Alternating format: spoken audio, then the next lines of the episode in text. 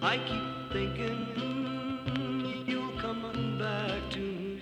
Le cinéma fait de toi un bon gamin. Et que c'est quoi? Cinéma Cinéma Bonjour à tous, bonjour à nos invités du jour et bienvenue sur Radio Licorne pour une émission spéciale en DG direct du KIF, le Quimper Image Film Festival. Au sommaire de cette émission, des chroniques, des interviews et des critiques de films.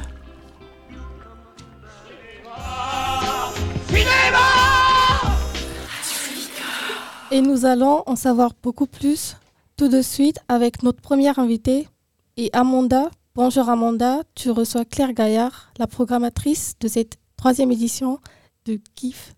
Bonjour Claire Gaillard. Bonjour. On se retrouve aujourd'hui euh, pour cette troisième édition euh, du KIF euh, par l'association Gros Plan. C'est un festival qui comprend donc de nombreuses diffusions de films, des ateliers, des conférences et globalement de diverses activités. donc vous avez créé ce, ce, festival dans le cadre de l'association Gros Plan. quelles ont été vos motivations? Euh, le festival, en fait, et cette création de festival, elle a été motivée en effet euh, il y a 4 ans, parce que l'association Gros Plan, en fait, est une association qui existe depuis 40 ans à Quimper et qui a toujours programmé, euh, c'est une, association d'éducation à l'image hein, qui coordonne plusieurs dispositifs, mais elle a toujours programmé une salle de cinéma à Réessé. Et donc avant c'était les chapeaux rouges, après c'était le quai du Plex, et puis voilà, la, situation a fait que le cinéma a été racheté. Euh, par le groupe Cinéville. Donc désormais c'est le 14A. Et euh, pour Gros Plan, en fait, euh, comment conserver une visibilité aux, yeux des Quimpérois et Quimpéroises qui pensaient que plus de cinéma, plus de Gros Plan. grosso modo. Et donc on s'est dit, bah voilà, on pourrait organiser, monter un festival de cinéma. c'est à ce moment-là que moi je suis arrivée dans l'association en 2020, mais la crise sanitaire a fait que la première édition qui devait avoir lieu en 2021 avait été annulée un mois avant. Mais voilà, donc en tout cas c'est comme ça qu'est né ce, ce désir de monter le festival. Et puis après, euh, voilà, c'était l'envie, euh, comme du coup on est vraiment une association d'éducation à l'image, de mettre en avant la jeunesse, la création, de s'intéresser à toutes les nouvelles formes de narration, et puis voilà, de faire un festival qui soit ouvert à, ouvert à toutes et à tous, très dynamique et, euh, voilà, et qu'on on partage notre amour de cinéma, découvrir des films sur grand écran de façon collective, tout en, s'amusant également. Voilà. Et par quels moyens on met en place un tel festival? Comment on obtient des financements ou euh, des partenaires?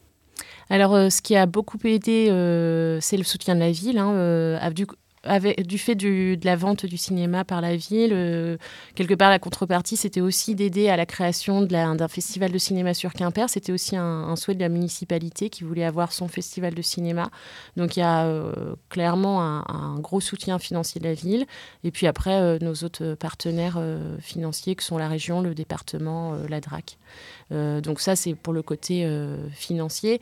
Après, c'est toute une programmation à mettre en place et, pour ça, on, se, on, va voir des films, on se nourrit dans les festivals des, autres organisateurs, on reçoit des liens. Euh, voilà. Et puis après, moi, j'aime bien construire tout ça autour d'un fil rouge et qu'il y ait des propositions de cinéma comme ça, qu'on puisse euh, attraper un fil, le dérouler, voir plusieurs films en lien et puis surtout euh, rencontrer des professionnels du cinéma. Et donc dans cette troisième édition, on peut quand même voir une ligne conductrice. dans votre livret, vous parlez de regard féminin. Euh, on a de nombreux films qui euh, ont été réalisés donc, par des réalisatrices euh, ou des films qui mettent en action des, femmes comme dans Thelma et Louise ou, ou Wanda qu'on a pu voir hier. sur quels critères vous vous êtes appuyé pour la sélection de ces films?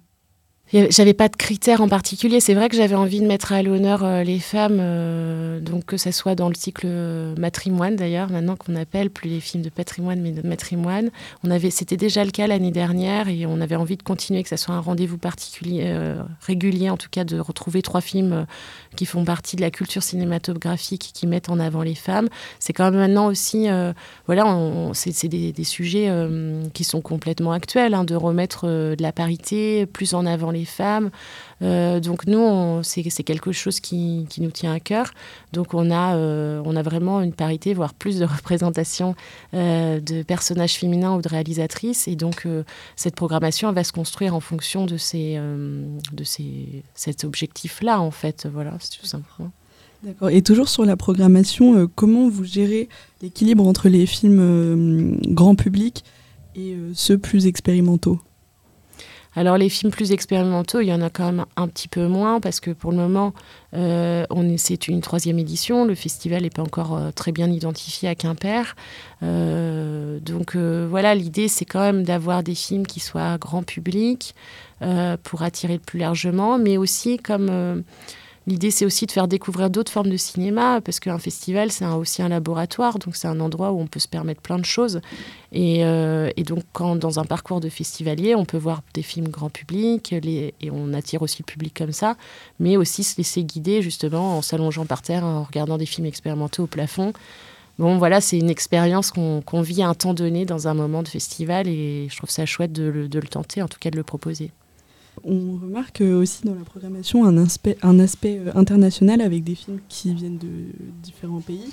Euh, par exemple, Tiger Stripes, Apollonia, Apollonia et d'autres. Euh, selon vous, qu'est-ce que ça apporte de plus, cet aspect international dans, dans ce festival? Alors, je suis pas sûre que ça apporte pour le moment quelque chose de plus, parce qu'on n'est pas, encore une fois, un festival très connu, et donc on va pas s'appeler pour le moment le, Festival international euh, des films de Quimper.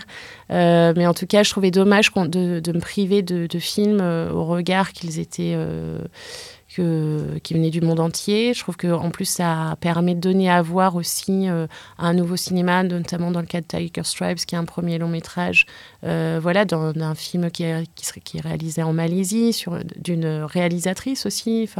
Et donc, euh, de se dire, bah, voilà, dans des pays comme la Malaisie, il y a aussi l'espace de réaliser des films avec, là, on est vraiment sur un registre de films fantastiques.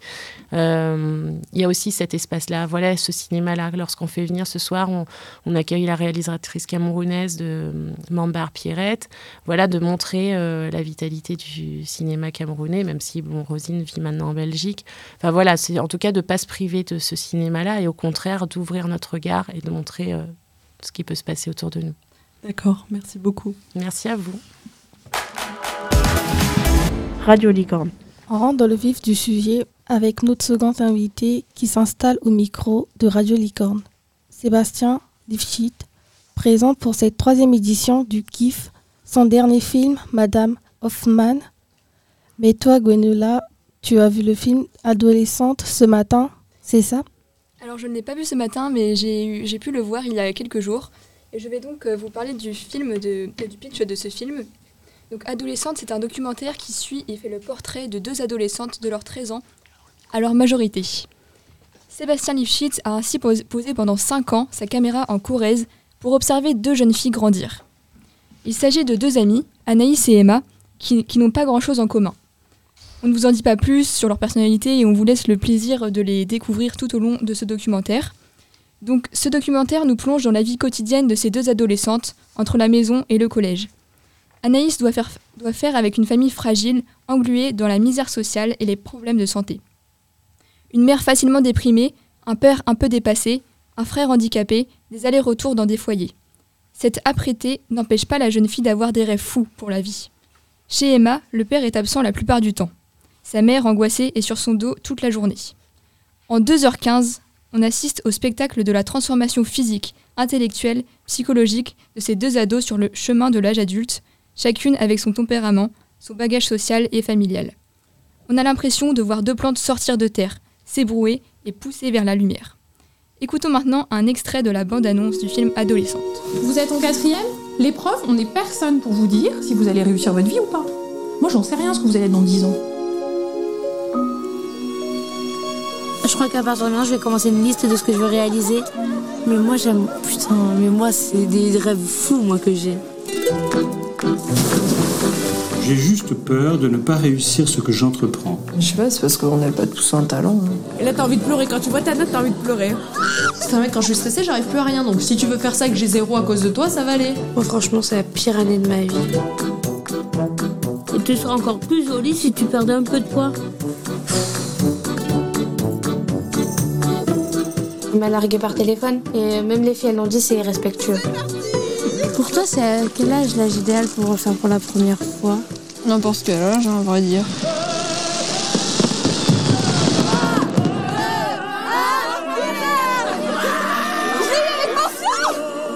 Vous allez devoir réfléchir au choix euh, qui va être le vôtre. Je pense que je suis plus attirée par les personnes âgées que de mieux comprendre les choses.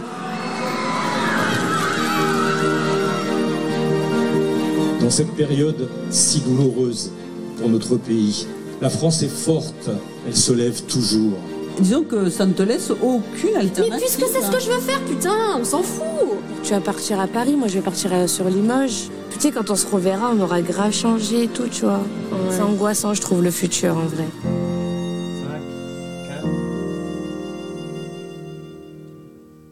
Bonjour Sébastien Lifshitz, on vous remercie d'être présent parmi nous aujourd'hui. Bonjour. Vous êtes un cinéaste français renommé, particulièrement loué pour votre engagement dans le documentaire. Vous avez exploré divers sujets liés à l'amitié, à la sexualité et aux relations humaines. Liberté, transsexualité, éclectisme, passage entre les genres, vous ne vous interdisez rien. Vous affirmez souffrir du syndrome de l'imposteur. Vous vous destinez d'abord à la photographie, vous étudiez l'histoire de l'art à l'école du Louvre et vous vous êtes lancé dans la réalisation de votre premier cours, Il faut que je l'aime, en 1994. Un peu par hasard. Votre œuvre primée, comprenant des films tels que Les Invisibles et Adolescentes, démontre votre sensibilité artistique et votre capacité à capturer des récits intimes et universels. Vous êtes également reconnu pour votre contribution à la visibilité des minorités et votre exploration empathique de la diversité humaine à travers le médium cinématographique. Maintenant, parlons d'adolescentes. Donc, tout d'abord, comment avez-vous rencontré Emma et Anaïs? Je les ai rencontrées pendant un casting en fait que j'ai fait à Brive, où elles habitent, et elles sont venues avec leurs parents. Chaque ado qui venait à ce casting, euh, j'étais très curieux de voir la relation euh, qu'il y avait évidemment entre eux et leurs parents, parce que filmer 5 euh, ans la vie d'un adolescent, forcément, ça impliquait filmer l'entourage, les amis, les parents, les profs, etc. Et donc, une des premières choses que je voulais euh, me rendre compte, en fait, c'était de quelle était la nature des, relations que euh, les ados avaient avec, avec leurs parents. Et c'est fou comment l'espace d'une heure de casting, on arrive à percevoir ça. Juste en une heure, pour la première fois, comme ça, vous voyez, en posant quelques questions, tout de suite, le type de, de relation que une adolescente, là en l'occurrence, pouvait avoir avec ses parents. D'accord. Et donc justement, filmer deux adolescentes pendant cinq ans, ça, pose des difficultés. Lesquelles? Il y en a plein.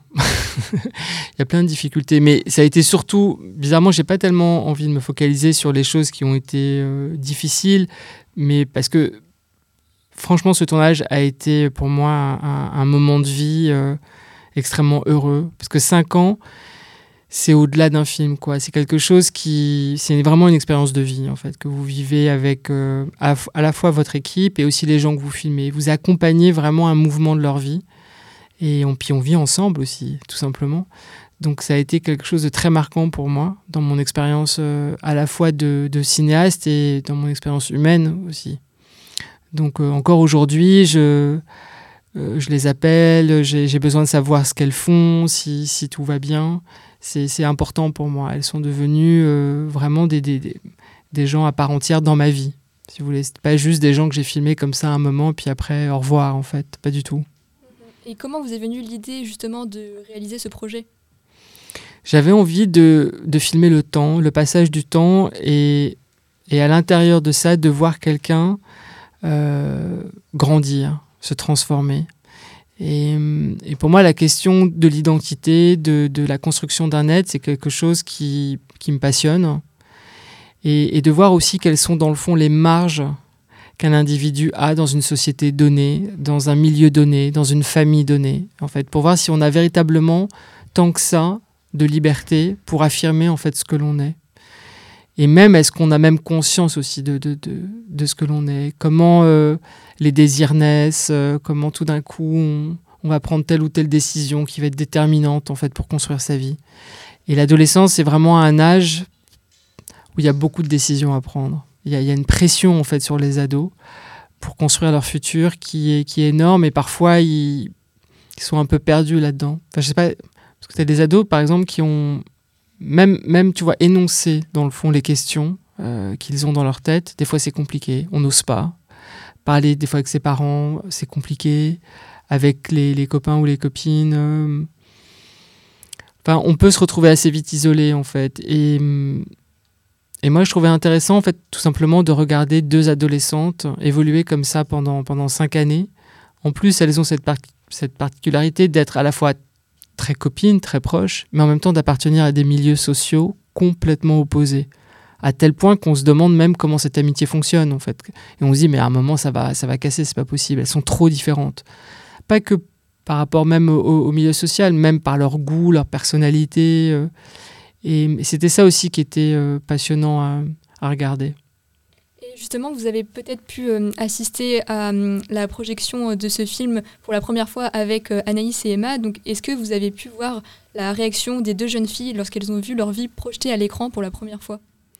Bien sûr, j'étais là. On leur a fait une séance spéciale juste pour elles deux. Et à un moment, euh, en fait, on n'a pas pu s'empêcher avec ma monteuse. On est, on rentré dans la salle et on les a observées en train de regarder le film. Et c'était drôle parce que à la fois, il y a des moments elles, où elles explosaient de rire. Euh, et euh, Anaïs disait des fois, elle disait Oh là là, j'abuse quand même, j'ai dit ça, c'est pas possible, et tout ça. Elle était carrément embarrassée par rapport à, des phrases qu'elle avait dites. Emma était par moments. Euh, je sentais, si vous voulez, les, moments où elles avaient de l'émotion et où elles revivaient, en fait, certains moments qui, ont été assez marquants dans leur adolescence c'était très beau à, voir, en fait, de, les regarder se regarder. Et je trouvais ça assez beau, en fait, comme si le film arrivait à, ce qu'elle se réconcilie un peu avec elle-même. Pour Emma, ça a été plus violent parce que je pense qu'elle a, vu, été mis à jour, en fait, euh, cette mélancolie, en fait, qu'elle a. Euh, cette difficulté qu'elle a d'aller vers les autres, euh, les, conflits un peu systématiques avec sa mère, elle le savait, mais je suis pas sûr qu'elle avait forcément perçu euh, que j'avais vu aussi et que la caméra avait enregistré aussi tout ça. Et tout d'un coup, il y avait eu comme une sorte de mise à nu qui, euh, qui était un peu douloureuse, mais, mais qui la trahissait pas, si vous voulez, parce que, parce que le film est vraiment fidèle à ce qu'elle avait vécu. Mais c'était, c'était, je pense, sur le moment, ça a été un peu plus douloureux pour elle à, à voir. Et puis après, avec le temps, elle l'a je dirais, accepter. Et comment est-ce que ça s'est passé justement sur le tournage? Est-ce qu'elles vous ont partagé des moments de leur vie et vous avez ensuite essayé de les reconstruire? Ou bien euh, vous les avez laissés euh, vivre, entre guillemets, et vous les avez filmés euh, ah mais moi j'ai rien reconstruit, un documentaire on reconstruit pas, on filme le réel tel qu'il se passe en fait au quotidien. Donc non non, par contre y a, je filmais pas tout le temps, donc on parlait aussi beaucoup à côté. Et il y avait des échanges j'étais aussi une, sorte de confident. Je, leur faisais toujours la promesse que ce qu'on se disait entre nous, ça restait entre nous. C'est-à-dire que j'allais pas en parler à leurs parents euh, et que je pouvais, elles pouvaient avoir confiance en moi par rapport à ça. Donc du coup, j'avais comme une sorte de place privilégiée et, et j'aimais beaucoup ces moments où elles, me racontaient voilà tout un tas de questions qu'elles pouvaient se poser au fur et à mesure des années et de pouvoir d'essayer parfois un peu de les aider à, réfléchir euh, là-dessus. Et donc, euh, comment est-ce que vous avez choisi les événements que vous vouliez représenter? Parce qu'on peut imaginer que 2h15 pour raconter l'adolescence de deux jeunes filles, c'est très peu finalement. Bah ça, ça a été un défi. Le montage du film, ça a été quelque chose. J'avais jamais vécu un, un, montage aussi complexe en fait, parce qu'il y avait au départ 500 heures de rush. Donc vous imaginez, il a fallu que j'enlève 498 heures. Donc ça, c'est énorme. Le, montage a pris plus d'un an. Et hum, donc ça a été une, sorte de travail euh, colossal. Mais ça s'est fait petit à petit, avec patience, avec méthode. Euh, des évidences, en fait, euh, sont apparues petit à petit. Et, hum, et c'est comme ça que je suis arrivé à bout de ce montage. Et la complexité aussi dans un récit comme ça, c'est que vous pouvez pas vous baser uniquement que sur les moments les plus forts et de les compiler dans le film. Ça n'a aucun sens de faire ça. Parce que leur vie, elle ne s'est pas passée comme ça, que dans des moments forts, si vous voulez. L'adolescence, c'est quand même une période de la vie où euh, on attend beaucoup, on s'ennuie, il y a des moments de vide, de creux. Et il fallait que ces moments-là soient ramenés dans le film. Vous voyez, donc il y a des pleins, des creux, des hauts, des bas, et, d'être fidèle finalement à, tout ce qu'elles avaient traversé. forcément, j'ai dû sacrifier plein de moments que j'adorais. et qu'il les racontait formidablement. Voilà, vous devez faire des choix en permanence drastiques et avoir quand même au bout, au bout, au bout du compte le sentiment que ces deux heures et quart sont vraiment un condensé de leur vie. Donc plus on avance dans le temps et dans le film, plus l'objectif se rapproche des visages et des corps, installant peu à peu une familiarité avec le spectateur. Le placement de la caméra a donc été un élément central à l'atmosphère du film? La place, en fait, la, place de la caméra, elle est, euh, elle est extrêmement importante euh, dans, dans un film parce que c'est le point de vue. Qui regarde, comment on regarde, à quelle distance. Euh, et ça, ça a été quelque chose qui, je dirais, s'est perfectionné au fur et à mesure du tournage. Parce que forcément, au début, quand j'ai commencé à tourner, on ne se connaissait pas. Donc, j'avais un peu de mal à, m'approcher euh, très près d'elle. Euh, je me suis dit que c'est comme dans la vie, en fait. On ne devient pas pote ou ou, proche en, une heure. C'est impossible. Donc petit à petit, en fait, j'ai réussi à, m'approcher et, être au plus près en fait euh, de, Emma et d'Anaïs parce que le but pour moi était vraiment de faire un film avec elle et pas sur elle en fait. Je voulais pas qu'elle soit un sujet dans le film. Je voulais vraiment faire ressentir de la manière la plus subjective possible euh, leur vie intérieure, euh, véritablement être avec elle. Et ça, ça s'est construit sur les, sur les cinq années. Et on retrouve justement, euh, tout au long de ces cinq années, de nombreux événements qui se sont déroulés, tels que l'attentat de Charlie Hebdo et celui du Bataclan, ou encore euh, l'élection d'Emmanuel Macron et la réaction plutôt pessimiste d'Anaïs. Vouliez-vous également témoigner de certains bouleversements de notre société? Bah, C'était très important durant ces cinq ans de faire aussi un, portrait de la France, en fait, c'est-à-dire de, des changements, des évolutions euh, qui pouvaient se produire et, de voir si elle comprenait quelque chose de ces, euh, de ces grands changements. Quand on est ado, on... beaucoup de gens pensent que les ados, en fait, ne regardent pas le monde, la société euh, changer, évoluer. En fait, c'est pas vrai. C'est pas parce qu'ils en parlent pas, qu'ils n'ont pas forcément de discours dessus, qu'ils n'entendent pas, qu'ils ne voient pas. Ils vivent pas uniquement que dans leur bulle, hein, avec leurs préoccupations d'ado, pas du tout. Donc du coup, j'avais envie d'observer ça en fait. Qu'est-ce que les attentats euh, produisaient sur eux, en fait? Qu'est-ce qu'ils en comprenaient? Pendant, je me souviens de la période des attentats, qui a été assez longue parce qu'il y en a eu beaucoup. Euh, souvent, on a donné la parole aux adultes ou à des spécialistes, euh, à la télévision, dans les radios et tout ça, mais jamais aux ados. Et là, moi, j'avais une occasion unique bah, de leur donner la parole et vraiment d'écouter ce qu'ils avaient à dire sur ces événements terribles qui sont produits et ça, ça a été un moment euh, passionnant dans le film. Pareil sur la politique, une élection présidentielle. Qu'est-ce qu'ils qu'est-ce qu'ils savent de la politique? Qu'est-ce qu'ils comprennent de la politique? Qu'est-ce qu'ils savent de Emmanuel Macron, Marine Le Pen? Parce que c'était le duo qu'on avait à ce moment-là. Et donc pour moi, toutes ces questions, elles étaient euh, aussi très importantes. C'est vrai que vous avez montré que les adolescents aussi ont des choses à dire et une opinion à exprimer. Donc euh, finalement, avez-vous de nouveaux projets en tête? Peut-être un nouveau documentaire sur un récit intime ou une histoire que vous aimeriez partager?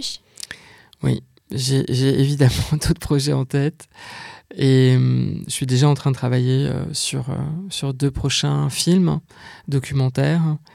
Mais comme ils sont pas encore tournés, j'aime pas trop en parler. Mais en tout cas, c'est vrai que hum, j'ai sans arrêt mis l'histoire à, que j'ai envie de raconter. Et voilà. Donc, euh, et parce que vous savez, faire un documentaire, c'est aussi rencontrer à chaque fois de nouvelles personnes, une nouvelle situation, euh, une ville que je connais pas. Et euh, c'est une façon vraiment de découvrir bah, le monde d'aujourd'hui à chaque fois, dans des réalités complètement différentes. Et voilà.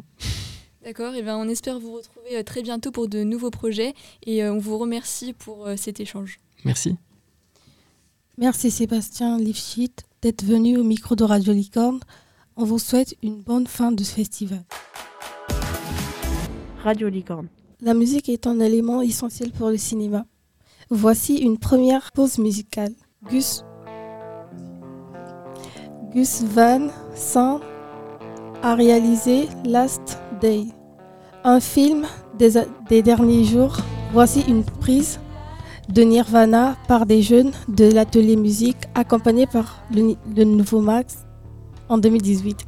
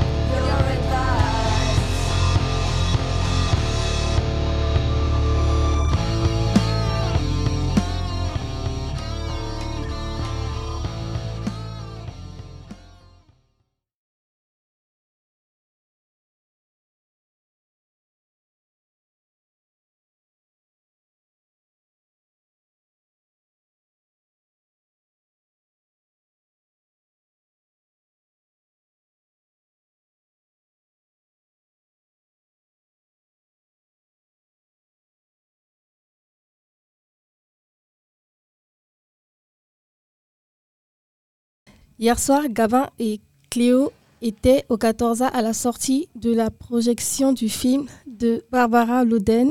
Ils ont entendu le micro aux, aux spectateurs présents. La puissance de l'image. Deux heures de pur bonheur. Résistance. Expérimentale. Hier après-midi, nous nous sommes rendus au cinéma du 14A pour recueillir à chaud les réactions des spectateurs sortant des séances des films Vanda de Barbara Loden et Thelma et Louise de Ridley Scott. Voici ce qu'on a pu entendre auprès du micro de Radio Licorne. J'irais jusqu'au paradoxe qu'il est intéressant par son ennui ce film. Et je crois que c'est euh, l'idée, c'est que euh, ouais, il y a, il donne pas de réponse. Ouais, les actrices, elles sont, elles, étaient, elles jouaient super bien. C'était, euh, c'était pas prévisible aussi, le scénario, etc. La fin, elle est, euh, elle est émou émouvante, mais en même temps, c'est, euh, je sais pas, c'est beau. C'est, elles renoncent pas à leur liberté jusqu'au bout, donc c'est un peu, enfin, le message est génial.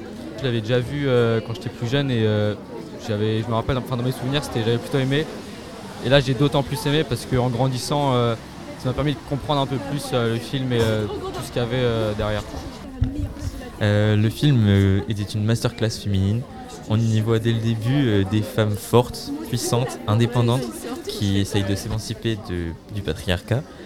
Et euh, j'ai trouvé ça ultra intéressant au niveau euh, des costumes, de la musique de Hans Zimmer, que j'ai adoré, parce que la bande-son est incroyable dans ce film.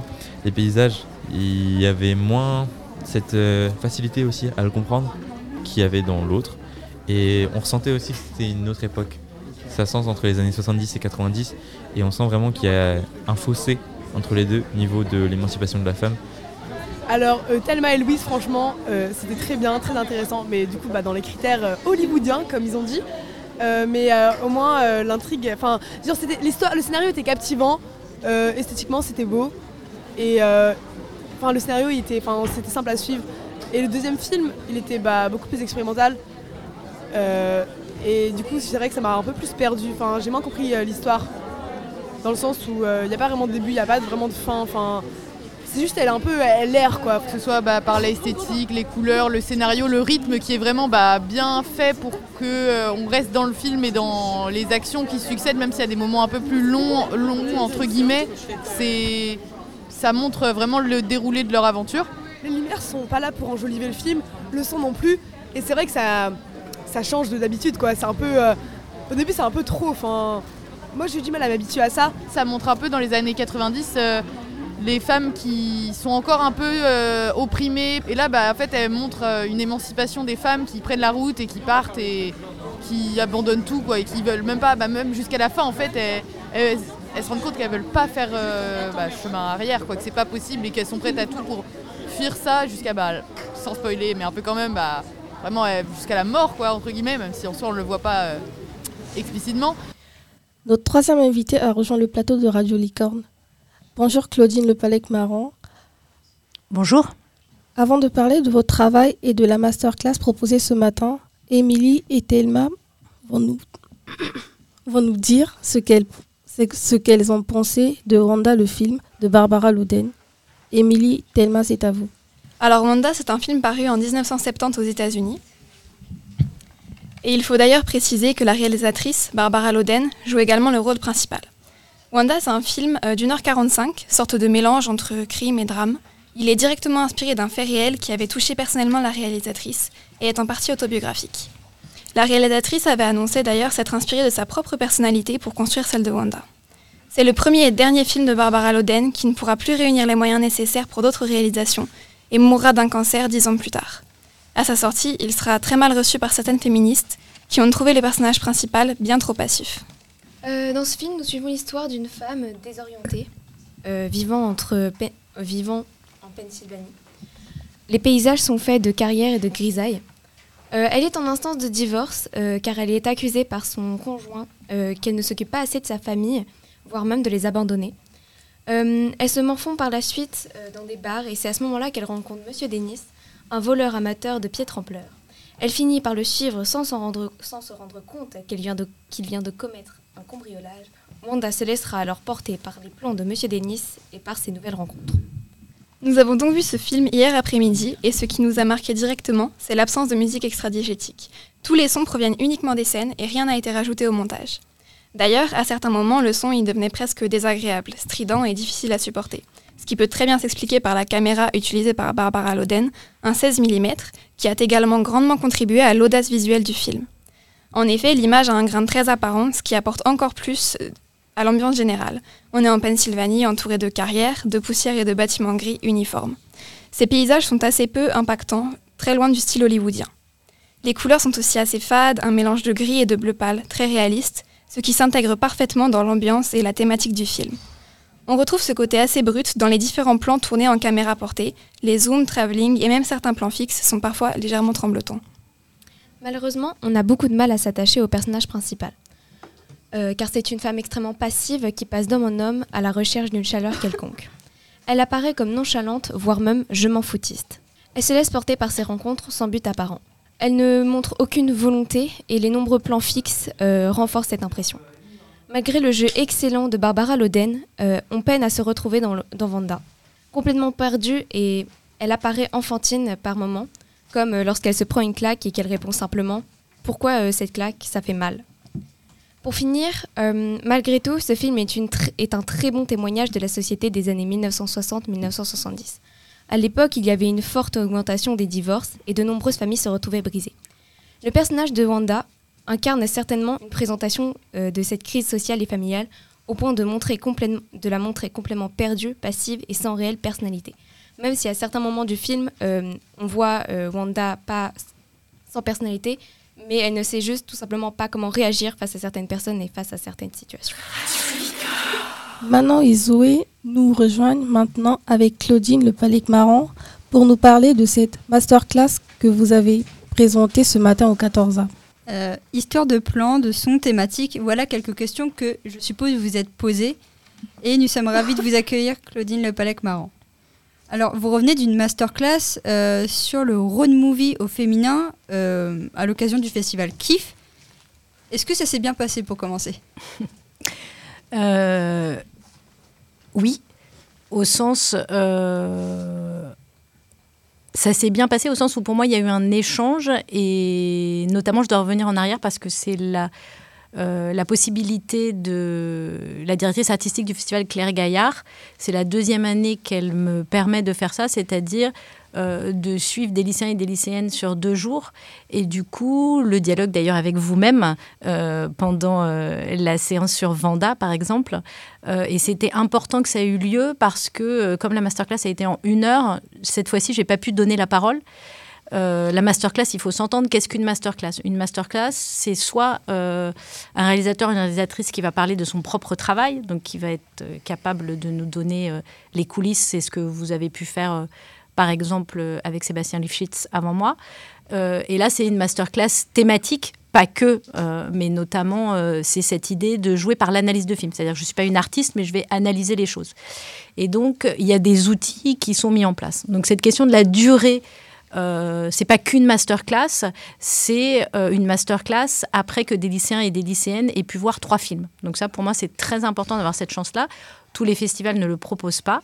Et comme euh, la masterclass ne dure qu'une heure, je trouve que c'est important d'avoir pu faire cet échange sur Vanda, qui est, euh, comme vous l'aurez entendu euh, dans euh, les paroles prises à la sortie de la projection des deux films, donc après Thelma et Louise et Vanda, euh, vous voyez que euh, la, difficulté de la difficulté de Vanda, j'étais ravie de pouvoir rencontrer les lycéens et les lycéennes, vous notamment, après la projection de Vanda. Et maintenant, c'était un temps qui m'était imparti en une heure, du coup, qui était plus sous la possibilité du dialogue, mais sur la présentation à la fois des projets des deux réalisatrices et du réalisateur et de sa scénariste.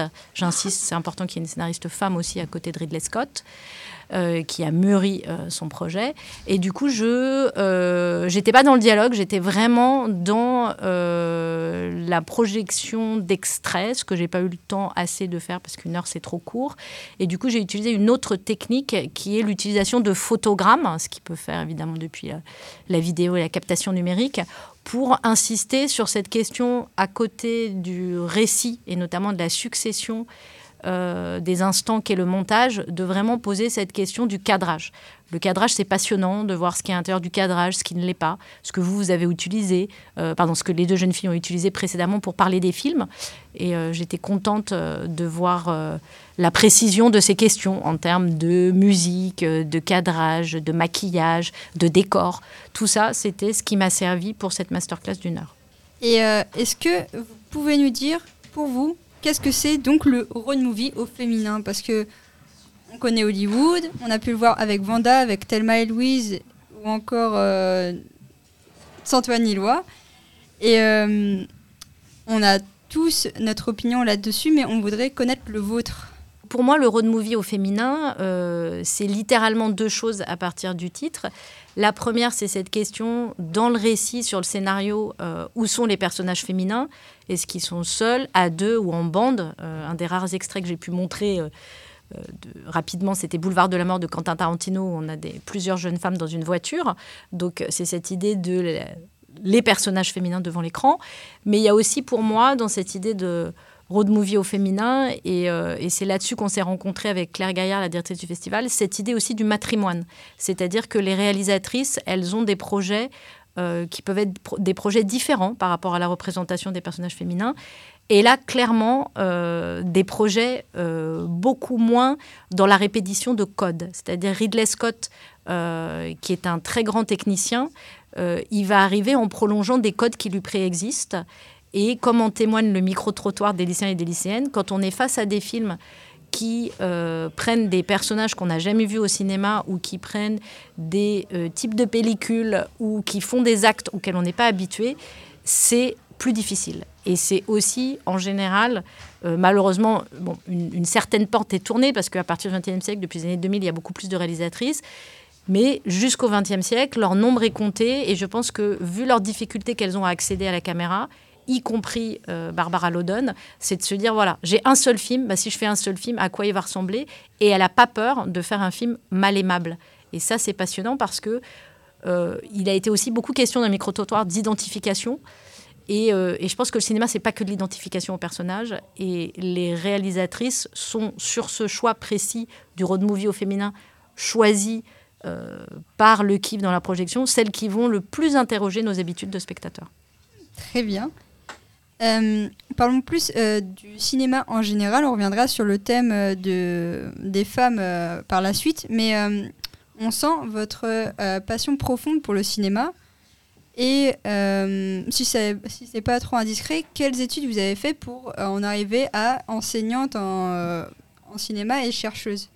Alors, c'est pas du tout indiscret parce que c'est la question des coulisses. Et dans la masterclass, moi, je pense qu'il y a ça aussi. C'est pour ça que euh, je trouve ça super le travail. On m'a appris que c'était un CPE de lycée euh, qui fait faire aux lycéens et aux lycéennes euh, à la hauteur de professionnels, de rencontrer avec des professionnels. C'est évidemment des questions de formation.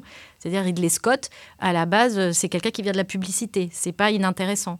Euh, Barbara Loudon, c'était une actrice parce que pendant des décennies, pour être, et je vais arriver à moi, vous inquiétez pas, mais je suis très bavarde et j'ai un super débit.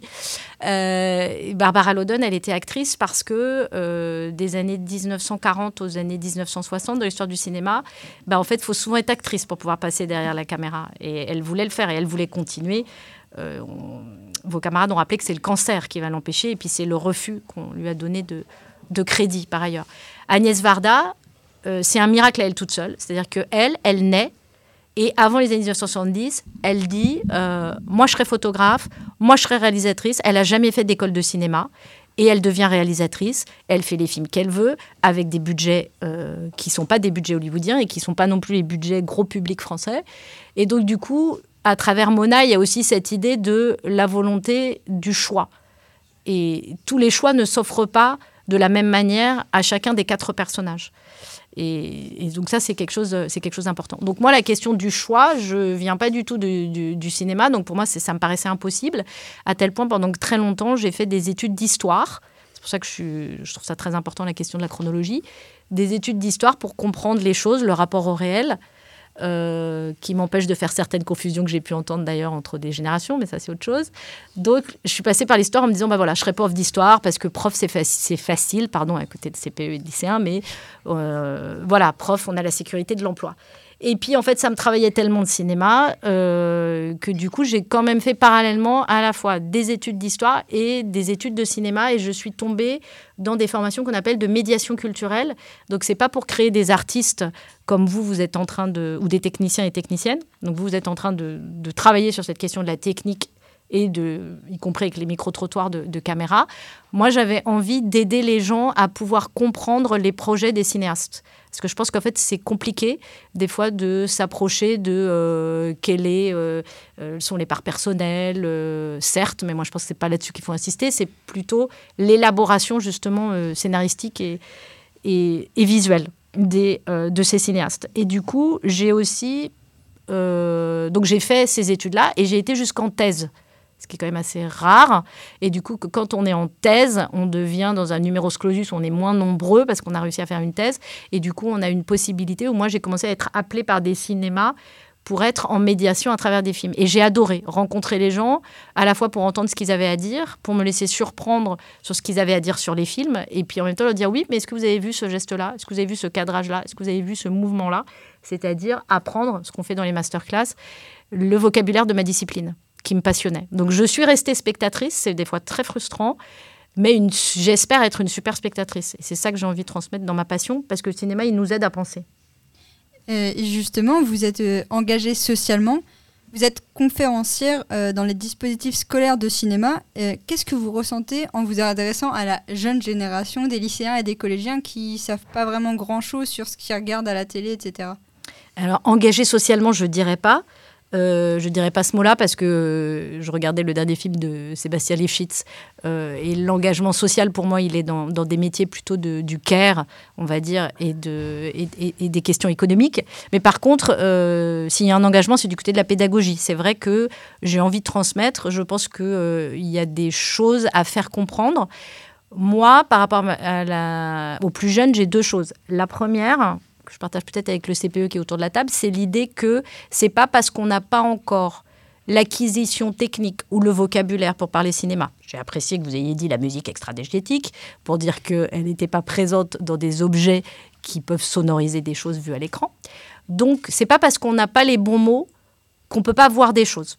Donc moi, c'était une manière en tant que pédagogue de simplifier les choses, de dire qu'est-ce que tu as vu, qu'est-ce que tu as, entendu, ce qui est complètement différent d'un autre mode qui est est-ce que tu as aimé? Je ne supporte pas cette phrase. Ça m'intéresse pas de savoir si vous avez aimé ou pas les films. C'est une des questions du micro-trottoir. Moi, ça ne m'intéresse pas. Ce qui m'intéresse, c'est de savoir qu'est-ce que vous avez vu, entendu. Et là, on va être dans des choses beaucoup plus fines, y compris des choses auxquelles moi, je vais aider à mettre des mots, dire bah, ça, c'est du montage, ça, c'est du cadrage, ça, c'est du découpage. C'est pas ça qui m'intéresse. C'est quand même ce que vous avez vu, entendu. Et de comprendre que le cinéma est un outil de, pas que de confort, comme Thelma et Louise, mais de pensée. Et du coup, voilà, c'est ce travail-là par rapport à la génération, un truc un peu à l'ancienne de pédagogie. Et puis je suis surprise parce qu'ils me disent des nouveaux films auxquels je pense pas. Je dis tiens, j'ai raté ce film-là. Donc du coup, euh, je me nourris à la fois de la vision des films euh, qui ne doit pas rester que la mienne et celle des projets des, cinéastes. Et en même temps de euh, la vie contemporaine dont je suis décalée puisque je suis plus de cette génération. Et du coup, la nouvelle génération, ils me font penser à des nouveaux films et ils m'apportent plein de choses par rapport à ça aussi. Donc c'est un enrichissement commun en. Bah, c'est un enregistrement euh, commun, quoi. On est d'accord. Et euh, pour venir. Moi, je leur dis remontez dans le passé de l'histoire du cinéma et vous me donnez des infos du cinéma comme il est parce que moi, j'ai tendance à aller voir que des vieux films. Oui, mais c'est les meilleurs. hein. Euh, vous êtes bah, chercheuse en histoire et esthétique du cinéma. C'est une discipline assez spéciale. Et justement, quand vous analysez, comme on l'a vu pendant la masterclass, Thelma et Louise, Wanda, etc., comment est-ce que vous faites pour les analyser? Vous parlez au réalisateur si possible ou euh, vous prenez des notes pendant les films? Comment ça se passe? Très bonne question. Alors, euh, le problème, c'est que comme je travaille beaucoup sur le patrimoine et le matrimoine, à 90%, ils sont morts. Donc, je ne peux pas aller interroger Barbara Loden. Donc, il y a tout un travail de recherche. Euh, Aujourd'hui, c'est génial avec Internet. Je conseille à tous les lycéens lycéennes, si vous aimez un film, vous tapez le nom et vous mettez euh, DP, ça veut dire dossier de presse. Si vous mettez titre du film, DP, PDF, euh, depuis les années 2000, vous avez à peu près tous les films et beaucoup de ressorties. Et dans les ressorties, vous avez les entretiens des réalisateurs et des réalisatrices. Donc, c'est pas obligatoirement la chance que vous avez eue avec Sébastien Lifshitz de l'avoir en face, mais c'est d'avoir les mots. Et je me laisse pas faire. C'est-à-dire, tant que vous trouvez pas des entretiens, vous allez. Bah, moi, je vais dans les bibliothèques pour aller voir. euh, euh, je sais, on se déplace plus dans les bibliothèques, mais il faut. Donc, c'est cette idée d'aller aux mots des réalisateurs. Donc, vous avez l'idée des mots des réalisateurs et il faut se battre puisqu'ils sont morts, mais ils ont toujours existé. Barbara Loden, c'est un peu plus compliqué d'y arriver, mais on finit toujours par trouver euh, l'article euh, à la sortie du film en France, par exemple, assez tardivement en 1982, à la ressortie du film. Donc il y a ces mots-là, c'est la première chose. Prendre des notes, oui, c'est-à-dire que moi, je pense qu'il faut euh, aussi, évidemment, bah, c'est même pas prendre des notes, c'est que maintenant, avec le numérique, ce qui est génial, c'est qu'on peut faire arrêt sur image et, euh, et euh, faire extraire et avoir à la fois l'extrait, donc comprendre comment il construit la séquence, et avec le photogramme. Photogramme, c'est un vieux mot de pellicule, ça ne devrait plus exister, mais je l'utilise toujours, pour dire qu'on arrête. Au cinéma, ça s'arrête pas, heureusement, sauf le dernier plan de Vanda. Mais on arrête et on comprend qu'est-ce qui est dans le cadre, qu'est-ce qui ne l'est pas, et avec la musique. Donc il y a voir et revoir les films, bien sûr. Mais les propos des réalisateurs, moi, ce qui m'intéresse aussi par rapport au micro-trottoir, c'est de se dire la première impression n'est pas toujours la bonne. C'est-à-dire, il faut revoir des films pour mieux en comprendre et aller voir les mots des réalisateurs et réalisatrices. Ce que vous avez dit, ça, c'est très important. Donc, on les a pas toujours en vivant, mais les lire, on a l'impression de les connaître aussi. Et puis, il y a des vieilles. euh, et puis, il y a aussi des vieilles, euh, des vieilles légendes. Par exemple, autour de Vanda, il y a l'idée qu'elle parle que d'elle parce qu'il y a une romancière qui a écrit un livre sur elle en 2012 et c'est très intéressant d'avoir la trajectoire de Barbara Loden, de savoir qu'elle vient de Caroline du Nord. Donc en fait, elle vient pas d'un pays minier. Donc se dire que finalement, euh, elle vient pas du même territoire, mais qu'en mettant cette idée d'être un outsider économique, voilà, il y a des manières. On n'est pas obligé de parler de soi tout le temps à ce que ce soit exactement soi. Il y a toujours des choses biographiques qui se jouent, mais euh, c'est aussi intéressant, moi je trouve, de mesurer à quel point le décalage du cinéma, ce que fait aussi Agnès Varda, c'est-à-dire de choisir une actrice, certes, mais aussi de se dire, bah, je vais mettre des noms professionnels, etc. Donc de comprendre tous ces choix. Et une dernière question euh, avant de, passer à la critique de Thelma et Louise, si c'est bien ça? Oui, c'est ça, exactement. Euh, Est-ce que vous avez de nouveaux projets après le fameux kiff? Ah bah bien sûr, parce qu'on ne vit pas euh, de deux jours. Euh, j'ai toujours des projets. Alors moi, j'ai une chance. euh, c'est que quand on travaille à l'université, autant par exemple les cours qu'on peut faire à l'université comme les cours au lycée sont des cours qui se répètent puisque les générations changent, mais l'histoire ou la grammaire ne change pas. Mais moi, j'ai- ce plaisir de l'histoire des arts qu'en fait, il y a des films euh, qui arrivent dans France Cocorico, on est, il y a ce qu'on appelle les dispositifs de cinéma, et chaque année ils sont renouvelés. Donc moi ces films, c'est des films dont en partie je les ai déjà vus, je les connais, mais en fait je me rends compte qu'en les analysant, on ne connaît pas un film. Donc j'ai toujours des nouveaux films à analyser, des nouvelles réalisatrices du monde entier à connaître. Il y avait au, au kiff une réalisatrice, euh, on a vu malaisienne où euh, il y a un documentaire que voilà. Bon donc j'ai plein de projets. Et, euh, et voilà. Après, j'ai mes petites marottes, ça c'est important, c'est-à-dire que moi, je, je travaille beaucoup sur la question de la représentation de la différence des sexes et des réalisatrices, parce qu'à l'université, on a tous nos spécialités. Je vous remercie euh, Claudine et bon festival à tous. Radio Licorne. Nous allons maintenant écouter un extrait du film Thelma et Louise par Zoé. Où tu vas? Un Fresno On te voit partout où on va. Et si tu enlevais tes lunettes, qu'on voit tes yeux deux secondes Moi, je vous vois sans arrêt aussi. Eh ben, nous, on trouve que t'es mal élevé. T'arrives à t'en sortir en te conduisant comme ça avec des femmes que tu n'as jamais vues? Hein? Hein? Et si on faisait la même chose à ta mère Ou à ta sœur Ou à ta femme? Mais Qu'est-ce que toi, tu débloques? Non, tu sais très bien de quoi je veux parler. Cette espèce de truc que tu fais avec ta langue, ça veut dire quoi? C'est dégueulasse. Et cette façon de montrer ton entrejambe, franchement, qu'est-ce que ça veut dire ce machin juste, hein? Ça veut dire, gare-toi, tu vas voir quel vieux porc il est, le bonhomme Ou est-ce que tu penses, suce-moi, connasse? Les bonnes femmes sont cinglées. T'as tout compris. N'empêche qu'il faut t'excuser. Alors là, vous pouvez vous chier dans les doigts Dis-nous que tu regrettes tout. Branle-toi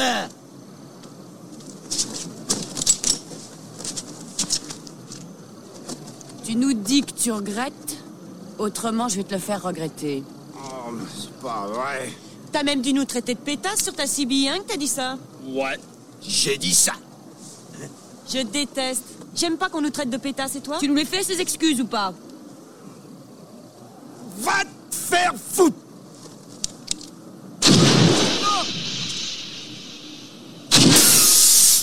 à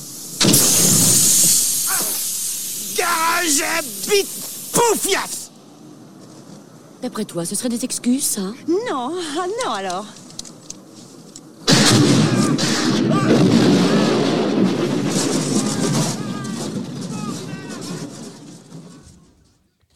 Alors Zoé, qu'est-ce que tu as pensé du film de Radley Scott de 1991 Il y a certains films dont on connaît la fin sans connaître l'histoire. Pour moi, c'est Thelma et Louise. Hier, j'ai eu la chance d'enfin le voir. Thelma et Louise a été réalisé par Riley Scott et sorti en salle en 1991. Film pourtant critiqué et controversé au vu de la personnalité des deux personnages principaux joués par Gina Davis et Suzanne Sarandon, il remporte tout de même l'Oscar du meilleur sc- scénario original. Thelma et Louise est-il un simple road movie? Non, c'est bien plus que ça. Thelma et Louise parlent de deux femmes qui s'émancipent, qui, se révoltent, l'une contre sa relation abusive et l'autre contre la monotonie de sa vie, le temps d'un week-end. Cependant, cette escapade va tourner rapidement au vinaigre lorsqu'un homme tentera de violer Thelma qui sera sauvée par Louise. Cette dernière tuera l'homme, les poussant dans une fuite vers le Mexique. En manque d'argent, Thelma braquera un market, ce qui mettra encore plus de policiers à leur trousse. Choisissant la mort pour rester libre, elle, plonge dans le vide du Grand Canyon, unie dans la mort. Cet excellent film permet de voir l'évolution de deux femmes qui deviennent fortes, Sensibles et, et même coincés au début, on les voit progressivement devenir de vrais durs à cuire. Sans perdre une seule miette, le spectateur passe du rire aux larmes. On rit à gorge déployée quand Thelma braque un market en imitant Gidi interprété par Brad Pitt, et on pleure quand la fin arrive.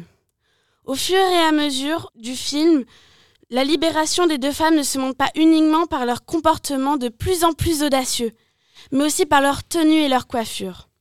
Les costumes, réalisés par Elizabeth McBride, montrent cette émancipation. Passant de, robes et de petits chemisiers à des jeans et des chemises ouvertes sans bijoux ou maquillage. Leur coiffure, d'abord serrée et même tirée à quatre épingles, leurs cheveux se libèrent et se détachent en même temps qu'elle. Louise donnant même tous ses bijoux contre un chapeau de paille. Certains voyant dans ce geste un effacement de sa féminité, pour moi, cet acte marque la libération de l'image de la femme cliché des années 80-90. Elle sort de ces stéréotypes et renie même son petit ami en donnant sa bague de fiançailles. C'est une femme libérée. Les Américains sont les rois du road movie et Riley Scott n'hésite pas à nous le rappeler. Que ce soit les grands plans dans le désert de l'Arizona, les stations-service, les musiques, la voiture décapotable ou même les personnages principaux qui voyagent armés, rappelant les codes du genre. Je vous conseille de regarder ou de re-regarder la folle escapade de Thelma et Louise à travers les États-Unis dans leur Cadillac verte. Radio Licorne. Nous allons maintenant écouter Elisa pour le film La Nouvelle Femme de Léa Todoro. J'ai beaucoup apprécié, notamment pour ce qu'il dénonce. C'est un film émouvant et très touchant. Le personnage que j'ai le plus aimé est Maria Montessori. Elle est l'allégorie de la femme libre et moderne des années 1900. Malgré la société de ces années-là, qui voyait les femmes uniquement par leur maternité, elle décide de devenir médecin et refuse de se marier. De plus de son dévouement à la cause des enfants handicapés, elle, elle est remarquable. Elle consacre tout son temps et son énergie à les soigner et les éduquer sans jamais demander un salaire. Dans ce film, les scènes qui m'ont le plus touchée sont quand Giuseppe a annoncé à Maria qu'il allait épouser une autre femme et prendre la garde de Mario, leur fils, puis la scène où Tina doit deviner qui est devant elle en ayant un bandeau sur les yeux et, appeler, et appelle Lily maman. En revanche, les scènes que j'ai pas du tout aimées sont celles où Lily n'assume pas sa fille Tina en public, où lui disait clairement qu'elle la détestait. Radio Licorne. Vous connaissez probable- probablement le cri, le célèbre tableau du peintre norvégien Edvard Munch. Au cinéma aussi, il existe un cri qui a beaucoup de succès. Jalil et Gondal nous- racontent cette histoire. Ce cri doit sûrement vous dire quelque chose. Mais où l'avez-vous entendu?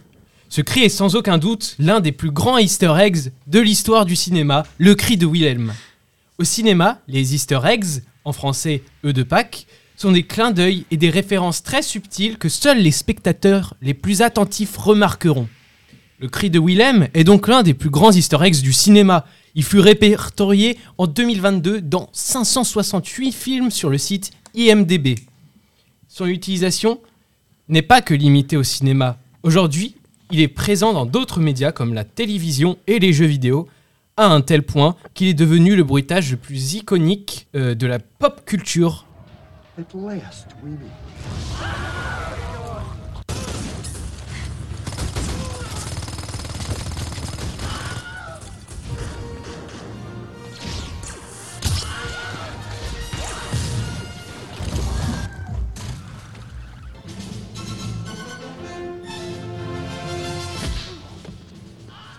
Ce cri est souvent utilisé lorsque quelqu'un est, abattu, tombe d'une grande hauteur ou est projeté par une explosion.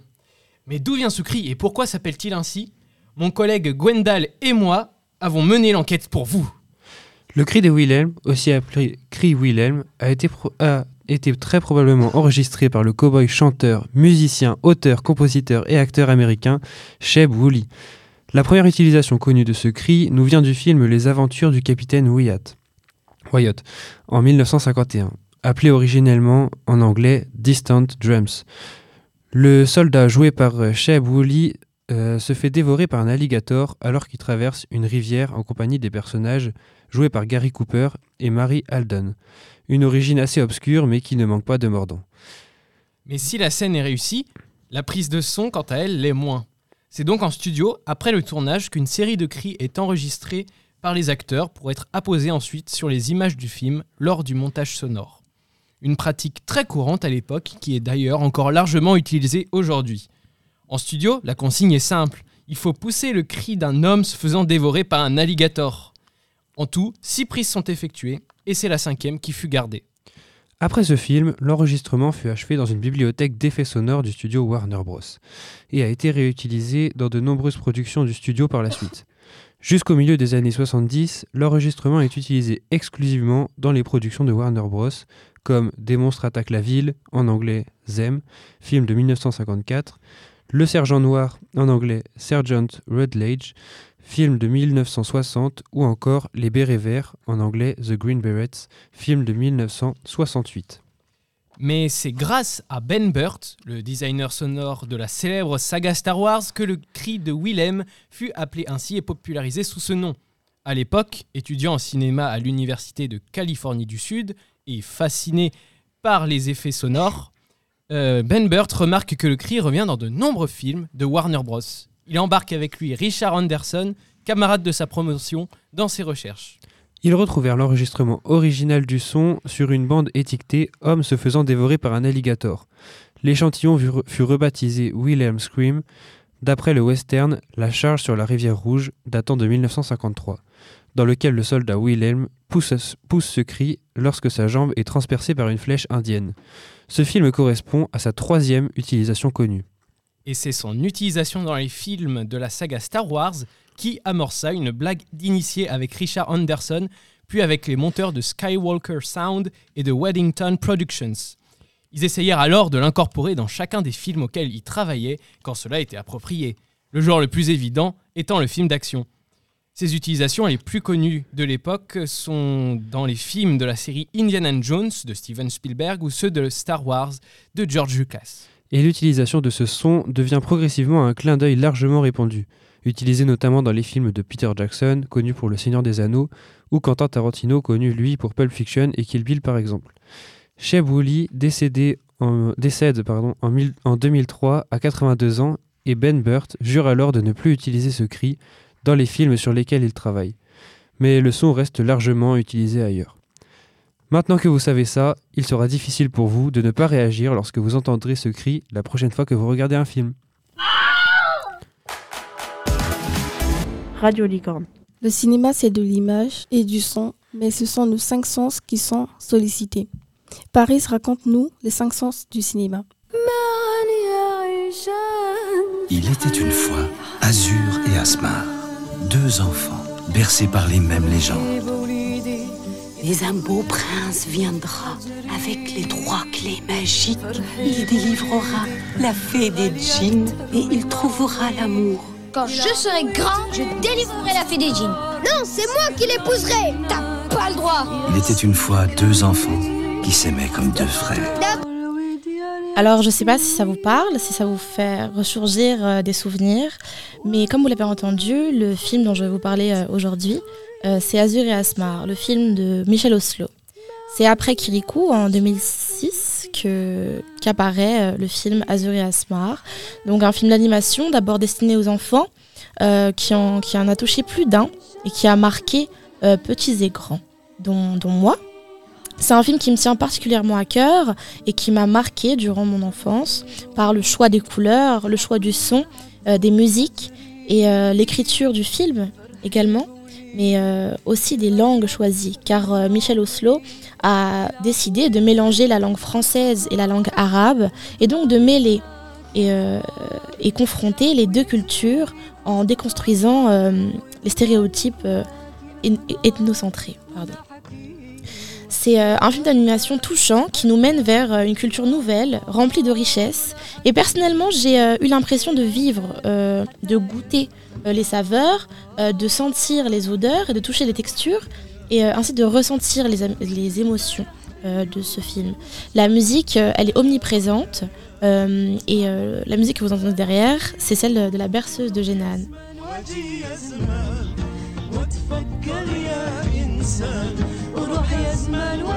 Composée par euh, Gabriel Yadaz, euh, je trouve que c'est la musique qui représente le plus le film, car elle est l'essence et le cheminement euh, du conte.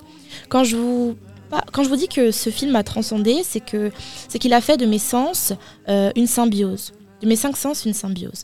Donc je suppose qu'il y a une manière de faire, de faire ressentir au spectateur à travers l'écran l'émotion, les sensations voulues.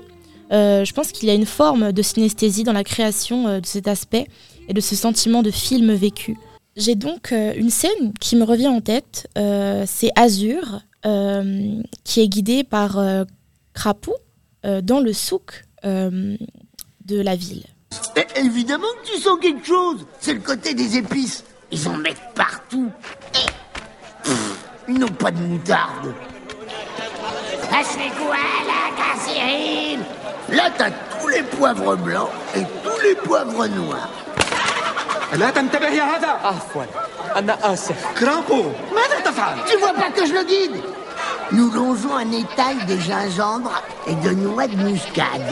Non, c'est plus loin عفوا أنا آسف Il y a aussi de la cannelle, du cumin, des boutons de rose, du fenouil, Vous pouvez entendre que comment Crapou représente euh, le marché, du safran, de l'anis, du laurier, des graines de sésame. des- Euh, mais ce que vous ne voyez pas, c'est les gros plans sur les épices. C'est par les couleurs pigmentées et le son d'ambiance créé que nous sont imaginées euh, ces odeurs. Quand je parle de, de synesthésie, je m'explique, c'est euh, le mélange de deux sens ou de plusieurs sens qui, qui vont euh, créer un autre, euh, qui vont en créer un autre euh, euh, synthétiquement, telle une illusion. Ces sens euh, illusoires coexistent euh, dans euh, l'esprit du spectateur. Je vous laisse euh, sur cette musique euh, du, jardin de Génane euh, qui met euh, l'eau à la bouche, euh, car elle, euh, elle représente euh, la bonne nourriture euh, du Maghreb.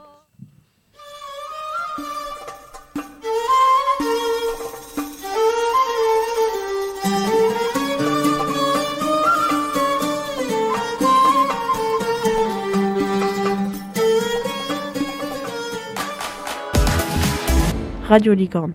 Nul doute que nous allons retrouver ces cinq sens dans les trois chocs du cinéma de Jean-Louis. Bah, sans aucun doute, Paulina.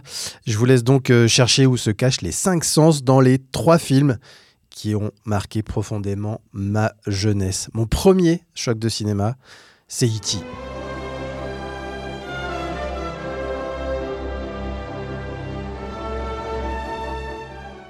En 1982, en pleine période de Noël. J'ai 5 ans. C'est mon tonton et ma tata qui m'emmènent, qui m'y emmènent avec mes cousins. Alors j'ai de vagues souvenirs de notre arrivée sur le parking du Club 6 à Saint-Brieuc, le cinéma du centre-ville. Les décorations de Noël scintillent déjà dans les rues briochines, la ville brille. Euh, je me tiens proche de mes grands cousins. On ne sortait pas souvent euh, au cinéma, c'est une soirée assez exceptionnelle euh, pour moi. Mais je ne vous en dirai pas plus, je ne peux pas vous en dire plus car mes souvenirs s'évaporent à l'entrée du cinéma. J'ai 5 ans, je sais pas si j'ai pleuré ou pas, mais je sais aujourd'hui que c'est une soirée dont je me souviens encore. Mon deuxième choc de cinéma, c'est la liste de Schindler. Encore Spielberg en 1994. En 1994, j'ai 17 ans. Je suis dans la rue avec des potes pour manifester contre le SMIC jeune, le CIP d'Édouard Balladur, alors Premier ministre, qui voulait nous faire travailler pour 80% du SMIC. La grosse blague. Après une manif, avant de rentrer chez nous, on, on était à une heure de quart de Saint-Brieuc, on avait deux heures à tuer. On s'est fait une toile. Le dernier Spielberg. Alors là, un choc.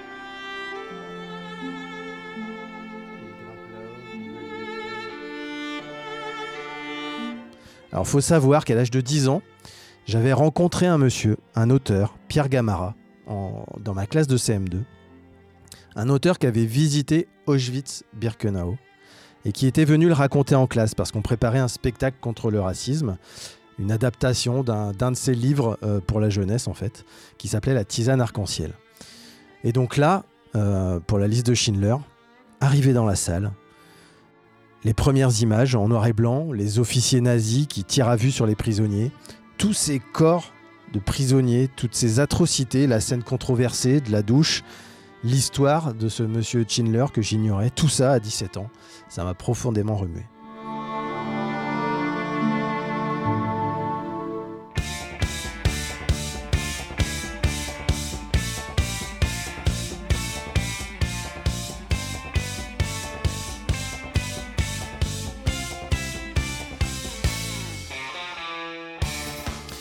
Mon troisième choc, et ce sera le dernier pour aujourd'hui, c'est deux ans après, 1996, avec Trainspotting de Danny Boyle.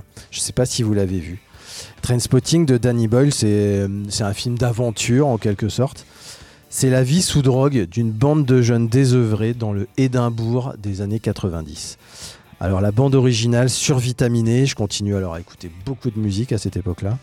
J'achète beaucoup de CD, je fabrique même des best-of pour les copains sur des cassettes. Vous imaginez le trip La BO donc, mais aussi euh, la mise en scène, et puis toutes ces scènes euh, de, devenues cultes. Grâce à ce film, j'ai été vacciné littéralement contre les drogues dures, et mes, mes copains c'était pareil. Vraiment, je me suis dit en sortant de la salle, jamais je ne deviendrai comme ça. Radio Licorne. Merci Jean-Louis, merci à toutes et tous de nous avoir écoutés. On remercie tout particulièrement nos invités du jour, Claire Gaillard, Sébastien Liftich et Claudine Le Palais Marron. Merci au Nouveau Max de nous avoir accueillis. Merci à Marie-Jeanne Laïc et à toute l'association Gros Plan pour la logistique de ce plateau radio. Et cette troisième édition du KIF. Merci aux lycéens, lycéennes de l'option CAV Cinéma Audiovisuel qui ont participé à l'émission. Merci aux trois profs de cinéma, Madame Flappé, Monsieur Cor et Monsieur Paubert. Et merci Jean-Louis Millet, CPE, qui était, qui était à la réalisation, à la technique de cette émission. À bientôt sur Radio Licorne et n'oubliez pas d'aller au cinéma.